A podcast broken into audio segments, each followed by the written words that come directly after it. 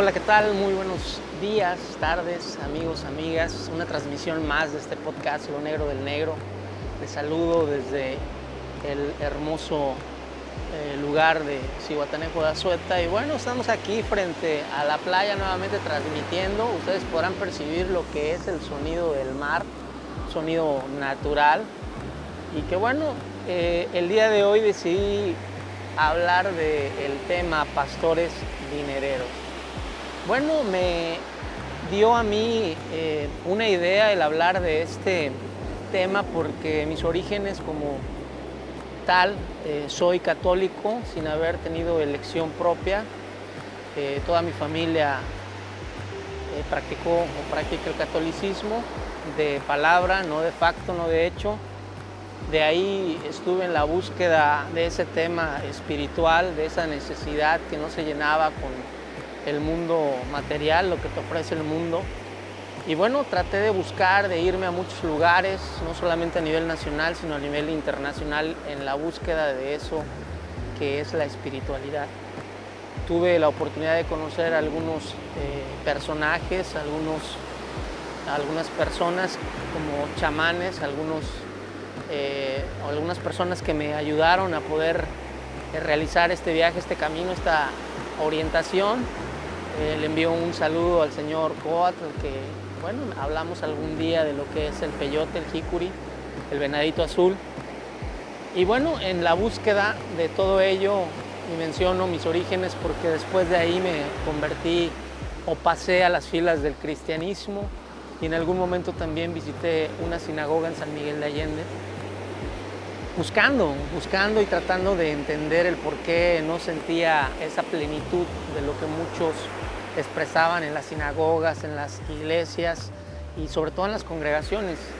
Y me cabe mencionar que para mí fue una experiencia buena el poder estar dentro de lo que fue este caminar y sigo caminando porque no es sencillo encontrarse con uno mismo. Eh, aparentemente me doy cuenta hoy que estamos pasando esta, repito, eh, pandemia ficción y aquí es donde hago un paréntesis en donde de todos ellos que conocí, de todas las personas que en algún momento les pedí el apoyo y la ayuda, jamás te dan el apoyo y la ayuda. Solamente lo hacen para sí mismos de manera egoísta, eh, velando por sus intereses propios, pero nunca por el de los demás, o sea, por el de la comunidad, que en determinado momento estaba hasta cierto punto en, pues en las reuniones de servicio y los domingos y en ese sentido eh, eran exigencias, ¿no? y se convertían hasta en determinado momento en mandatos, el diezmo y el tema de la limosna. ¿no? En el tema del judaísmo ellos eh, también dan aportaciones de diezmo, de ofrenda, pero no deja de ser lo mismo. La parte de lo que difiero yo en el tema de este pastores dinereros es que los pastores aquí en esta oleada de pandemia ficción no se le vio, al menos yo aquí, en lo que es Cihuatanejo de Azueta, no se vio que nadie hiciera ah, algún comunicado en donde, si bien es cierto que se resguardó, se cerró todo lo que eran iglesias, congregaciones, sinagogas, eh, el llamado a la unidad, el llamado a la práctica de la hermandad, de la fraternidad, en donde tuvieran que recibir los congregantes o los feligreses o los miembros de lo que es una sinagoga el apoyo. Nosotros estamos viviendo hoy tiempos caóticos en donde maquilla mucho el, telemarketing y el mercadeo de influencia en lo que refiere a las ventas de todo, ¿no? Venta de alcohol, venta de ropa, venta de autos, venta de inmuebles, venta de todo Inclusive ya ahora forma parte de la fe que se ha prostituido en las congregaciones, iglesias y demás para poder ser parte de ese mercadeo, la venta de la fe. Y siempre han mencionado estos pastores o pseudopastores dinereros, sacerdotes, no puedo ejemplificar, no puedo generalizar que todos sean personas que no cumplen con los propósitos que están establecidos en los mandatos bíblicos, pero el amor al prójimo es lo fundamental para poder partir de ahí y poder entender los otros preceptos que vienen subsecuentemente.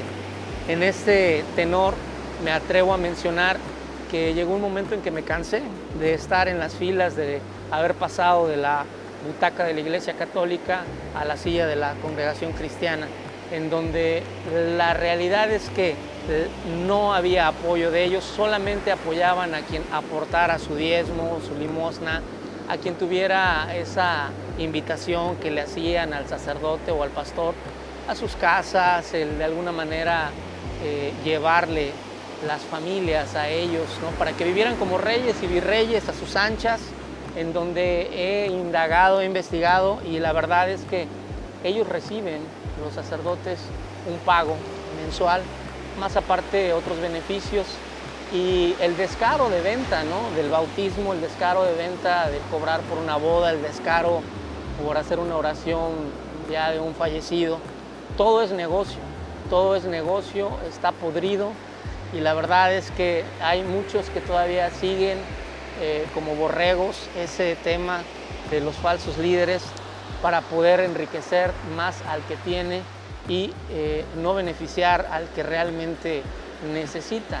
Y no con ello estoy hablando de que ellos sean personas que estén obligadas a darnos, pero sí a brindar de alguna manera el apoyo. Aquí en esta pandemia ficción no hubo apoyo de nadie, no salieron a las calles, solamente vi un puesto establecido, una congregación en donde estaba obsequiando café diario fuera de un hospital, el Hospital General de aquí. Y bueno, daban el café, el pan, un alimento y era diario, era una cena de 6 a 7 aproximadamente.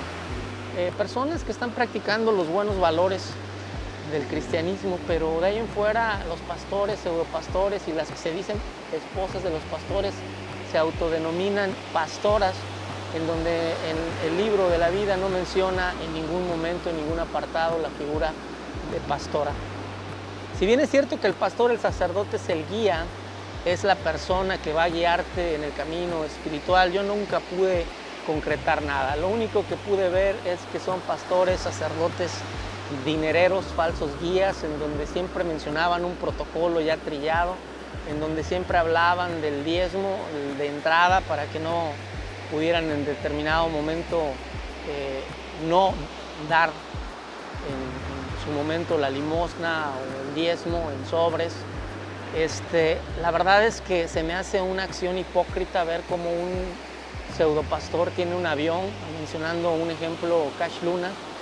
Hay mucho eh, pastor que ni siquiera sabe que no sabe.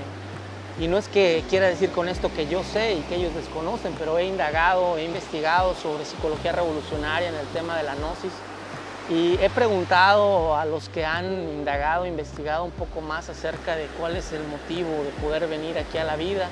Y no solamente es tener, adquirir todo lo que es lo material, el tener éxitos que al único que alimentan es al ego de sí mismo, como el tener algún título, el tener alguna maestría, un doctorado, el ser comerciante, el tener varios inmuebles. Esa es una parte que hasta cierto punto a mí en realidad es una vida aburrida y cansona, netamente mecánica, pero el descaro total de estos ministros, estos pseudo ministros o pseudo pastores, en donde abusan de la ignorancia de la gente que no investiga y no indaga. Ahorita veo que eh, hice el llamado en algún momento cuando estábamos aquí en una situación de crisis y la verdad es que no se vio ni una buena voluntad de ninguno de ellos, las iglesias cerradas, independientemente que estuvieran cerradas, ellos podrían participar en la organización de un comedor comunitario para poder brindar eh, con las medidas necesarias, aparentemente de algo que no se ve pero que se cree que existe.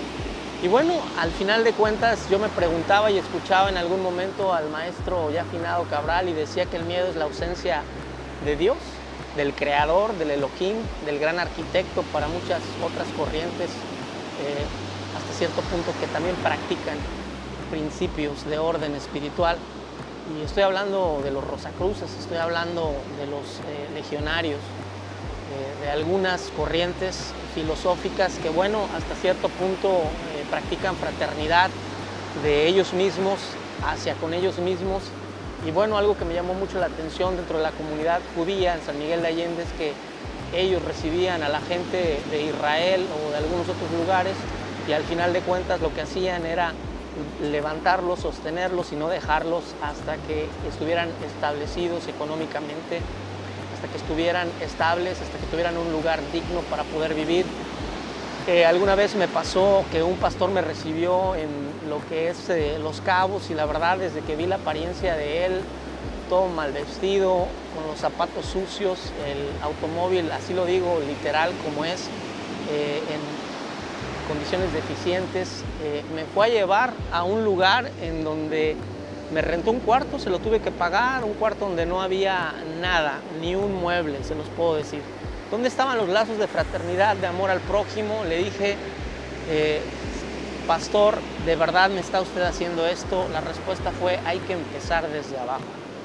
Yo a mis 40 años no puedo empezar desde abajo porque eh, ya se tiene la experiencia, la capacidad de discernimiento se han vivido experiencias y vivencias y la verdad es que se ha aprendido la lección. ¿Cuál es la lección? La lección es que hoy tiene que uno tomar decisiones de manera contundente, saber dónde, cuándo y cómo, qué es lo que voy a comer.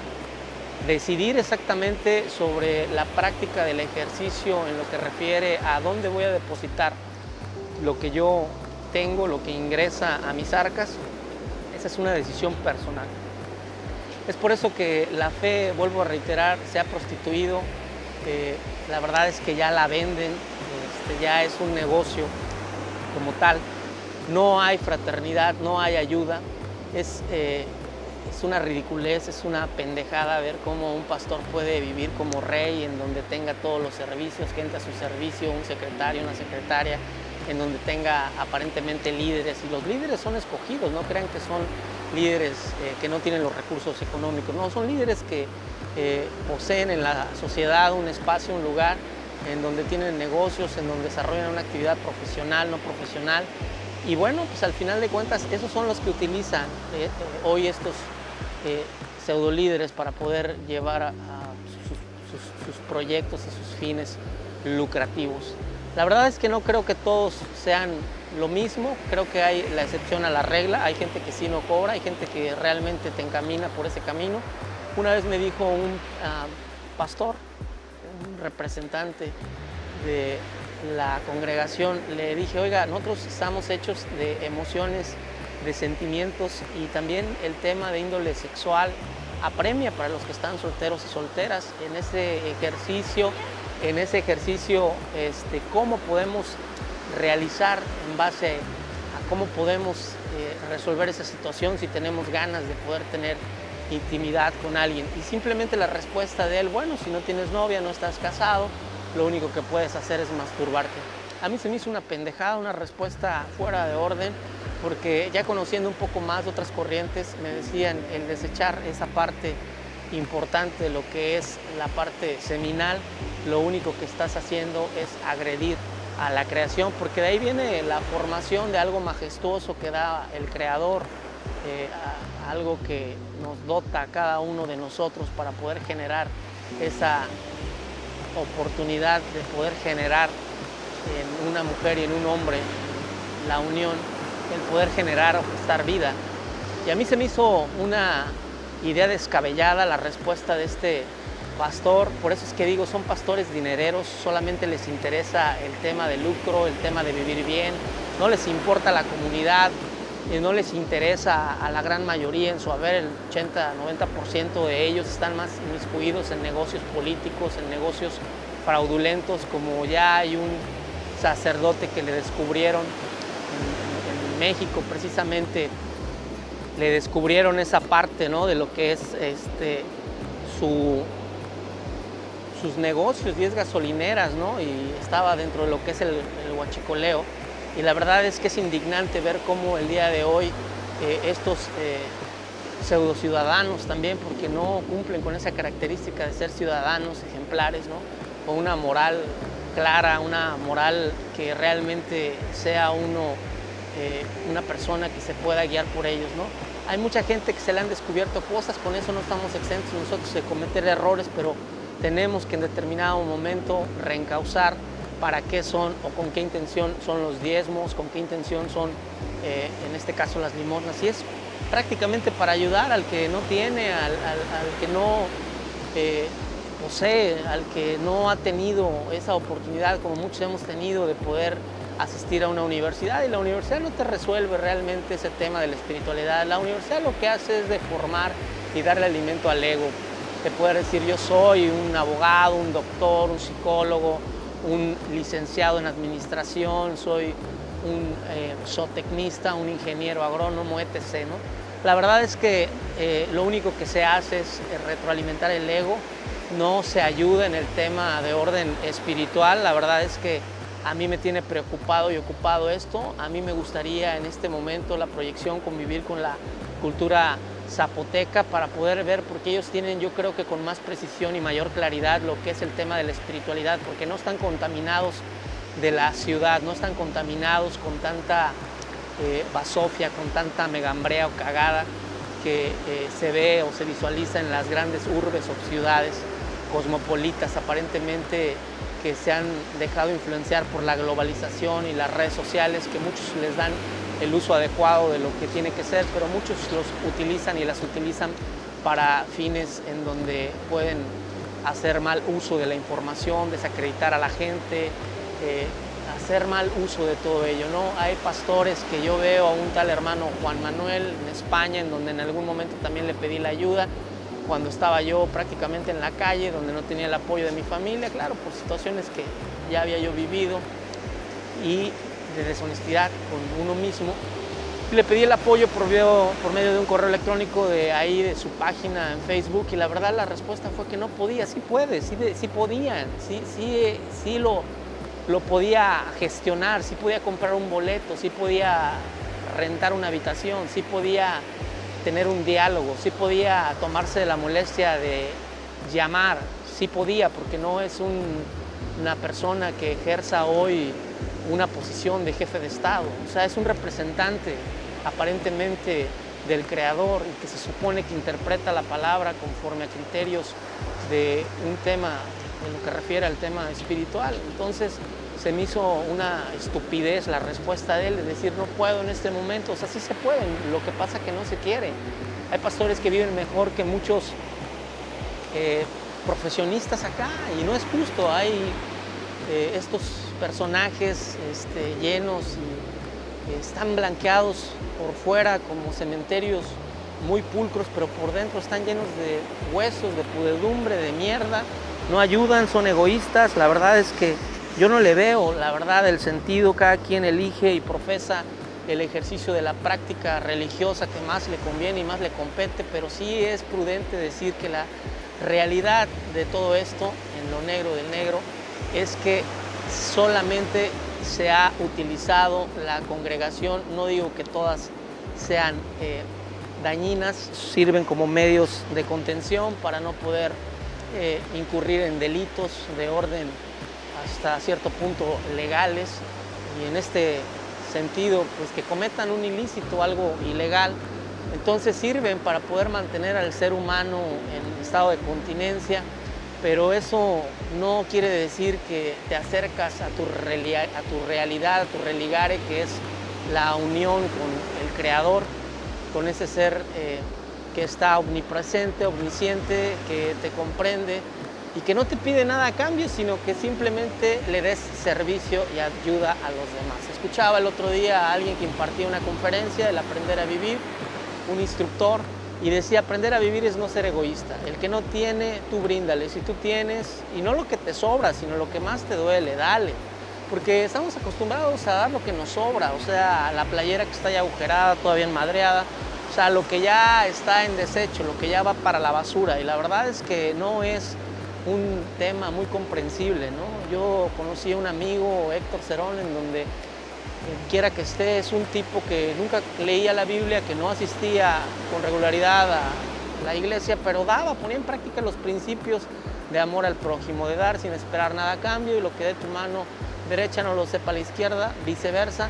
Pero hoy, hoy los representantes de muchos lugares en México y el mundo son viscerales, seres que hoy en esta pandemia ficción no se vieron ahí haciendo sus payasadas de querer curar, de querer sanar, de querer tener don de lenguas, de querer ah, hacer una faramaya que más bien parece un circo, una estupidez total. Y bueno, pues yo me gustaría que compartieran, que me apoyaran, que también me dieran mensajes de voz, que me dieran sugerencias, porque no soy todólogo, pero sí he vivido de las realidades. Lo que voy a estar compartiendo en los siguientes podcasts va a ser parte de lo que se ha vivido, de la vivencia y experiencia personal, de lo que en mi trayecto del camino, en algunos estados de la República, y este, de donde también soy originario, del estado de Puebla, y en muchos otros estados y otros países he adquirido la experiencia de experimentar que no te cuesta nada ayudar a los demás. El día de hoy la sociedad nos ha hecho creer que esto de los principios eh, espirituales es única y exclusivamente solo pensar en uno mismo, en la familia, y eso es un acto incongruente, es un acto muy pendejo. La verdad es algo que no eh, es para mí algo que me convenza lo que yo pueda tener y si hay alguien que está tirado, si hay alguien que requiere, si hay alguien que necesita, hay que darle la mano. La vida es una rueda de la fortuna, nunca se sabe cuándo vamos a estar arriba o abajo. Y es curioso, ¿no? Eh, toda causa tiene un efecto. Y la verdad es que no se ha entendido ni se ha comprendido la espiritualidad, a pesar de yo haberla buscado en muchos lugares, en muchas corrientes pseudocientíficas, filosóficas, eh, prácticamente teológicas, y el darme cuenta que el creador está en lo simple, en la ayuda al que tienes enfrente, el dar servicios sin esperar nada a cambio. Ha habido gente que ha luchado socialmente, como un César Chávez, hay gente que ha luchado por los derechos de los inmigrantes, hay gente que también, ahí está un Lieser Tijerín en Tierra Amarilla, que también eh, quería recuperar lo que se había robado o lo que había vendido Santana en su momento y que se los había vendido a los Estados Unidos este, como clásico tranza. Eso es algo que ha marcado mucho esta tendencia de la política mexicana. Y bueno, también ahí está una Sara Rosa Parks en Montgomery, Mississippi, en donde ella, una mujer de color, en donde estaba el tiempo de la segregación, se quedó sentada y bueno, ahí hizo empatía con el doctor Martin Luther King, que fue quien pagó su fianza y se defendieron los derechos civiles. Entonces, muchas veces aquí es solamente ficción, es el matiz de, vuelvo a reiterar, somos actores y actrices, hoy el actor, hay muchos funcionarios de gobierno, muchos pseudopastores, muchos pseudo representantes del clero. La verdad es que el Vaticano no tiene madre, ser un Estado independiente, tener un propio banco y tener política pública en donde tienen un ingreso, su propia seguridad, y el ver cómo la gente está muriendo. No estamos diciendo con esto que den, sino que enseñen la forma de cómo aprender a vivir, de cómo desarrollar una actividad que te deje ingresos para poder vivir dignamente. El salario aquí es una mierda en México, ciento y pico de pesos por una jornada de ocho horas de trabajo diaria. A veces los empresarios aquí abusan de todo ello porque nos ponen a trabajar horas, y digo nos ponen porque ya he estado del lado del servicio en el turismo, 10, eh, 12 horas dicen que hay hora de entrada, más hora de salida, no practican principios humanos, o sea, se les ve parados en congregaciones y en iglesias y son una cagada como seres humanos, o sea, solamente piensan en su familia, en los que están alrededor de ellos, pero no se ponen a ver que lo que han hecho ellos es a base del esfuerzo y del trabajo digno diario de la gente que integra la plantilla de trabajadores. Solamente se dignan a pararse y a dar un reconocimiento cada año, un eh, arco o arcón pedorro y unos cuantos pesos que no te sirven de nada. Lo que se tiene que hacer es constante y sonante, es atender las necesidades como anteriormente se hacían. He escuchado muchos programas también pedorros en donde este personaje de apellido Martínez Roberto Martínez, menciona prácticamente que la gente de antes era ignorante, por favor. Ignorantes nosotros, que aparentemente somos personas que estudiamos, que vamos a un aula universitaria y que no tenemos ni la más mínima idea de lo que es tener valores cívicos, valores morales, valores de ayuda a los demás, el no robar, el no mentir, el ayudar al prójimo, al que no tiene, al que está caído, al que está tirado. Solamente nos pasamos de largo, porque muchas veces yo también lo he hecho, me ha valido madre. Y a las cuantas calles que voy caminando digo, ¿a cuánto tiempo estuviste tú de estar en la calle así tirado por tu alcoholismo, por tu adicción? no seas ojete, regrésate y levántalo. A lo mejor no te lo puedes llevar a tu casa, pero hazle el día, ¿no? Convive, dale. Posiblemente sea alguien que lo único que está pasando es una crisis. Porque ya hoy la moda es depresión. Antes no se veía, mi abuelo no me habló nunca de depresión, nunca me habló de VIH, cáncer. La gente de antes estaba más sana y era más práctica, tenía un contacto consciente con el Creador, con Dios, de acuerdo a sus principios, y daban. Te ofrecían un plato de comida, te ofrecían un vaso de agua cuando llegaras al lugar al que fueras, porque esa era la forma de cómo se educaba. El día de hoy, hoy la gente en recursos humanos me ha tocado ver, llegas a una iglesia, a una congregación, no te ofrecen ni madre, pero sí te piden y te exigen un, buen. No te, no, te, no te ofrecen porque no entienden lo que es ese valor de la hermandad y de la fraternidad. No lo pueden concebir porque están encerrados en esa burbuja rosa en donde quieren más, en donde están enfermos de poder, en donde están enfermos de dinero. Yo no digo con esto que el dinero sea dañino, sea algo que no te sirva o no te funcione. Es lo que mueve las actividades mundiales pero lo dice un libro sabiamente, el amor al dinero es la raíz de todos los males. Por dinero han matado, por dinero le han puesto el dedo a alguien que quiere hacer cambios. Ahí está un Luis Donaldo Colosio en Lomas Taurina. El mismo sistema lo aniquiló. ¿Por qué? Porque no le convencía de que fuera una persona en donde mencionara palabras que le sonaban un tanto fuera de la realidad, en donde se veía venir algo de cambio con transformación. México tiene hambre y sed de justicia. Esas fueron las palabras que lo enterraron. Y fue el sistema, no nos hagamos pendejos, fue el sistema. Aquí me tocó ver eh, una persona que finalmente fueron en, el estado de Guerrero a pedir que se reactivaran las actividades de comercio y esa persona a los dos días la fueron a acribillar en su propio negocio. Estamos hablando de que quién fue, a quién le convenía no tener a una persona que estuviera peleando y defendiendo los derechos de la gente. No les convenía, lógicamente.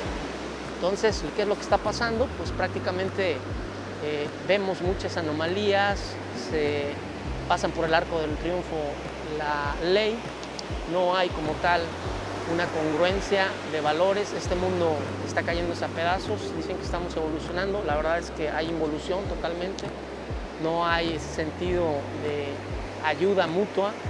Este, vuelvo a lo mismo, si eh, el mismo fisco pudiera hacerles ley de tres a todos los sacerdotes y pseudopastores o pseudopastoras para ver cuánto han amasado. A mí me tocó ver cómo gente llegó a pedirles en congregaciones a los mismos congregantes en donde yo estaba, un cabrón que llegó de otra congregación, a quererles decir a ellos que tuvieran que aportarle a su padre y madre espiritual, que eran el pastor y su esposa. Estoy hablando de una iglesia que se llama Amistad en Atlisco, que pertenece a la red de Amistad de Puebla, y que el pastor se llama Bonifacio y la esposa Yolanda en donde pidieron descaradamente, por medio de un intermediario, le pidieron a la congregación que si no tenían en ese momento para poder aportar y diezmar, que escribieran en un papel a qué se comprometían. Hubo gente que dio vehículos, hubo gente que dio terrenos, hubo gente que dio casa, hubo gente que dio ropa, hubo gente que dio dinero en efectivo. Es no tener madre, porque la práctica del ejercicio de la espiritualidad es ayudarnos de mutuo es de hecho. No está hablando de que le pidas a los demás para poder vivir bien. Dice bien clara la parte de parte un madero y ahí me encontrarás. Levanta una roca y ahí estoy. Está hablando de que el Creador está en todas partes, es omnipresente, es omnisciente. Tiene la capacidad de ubicuidad, es decir, de estar en todas partes al mismo tiempo. Esa es la realidad. Eso es lo que no te dicen en las congregaciones y en las iglesias. Eso es lo que no te dicen. Eso es lo que realmente ellos tratan de ver como una parte de beneficio personal, de ayudar solamente a los suyos.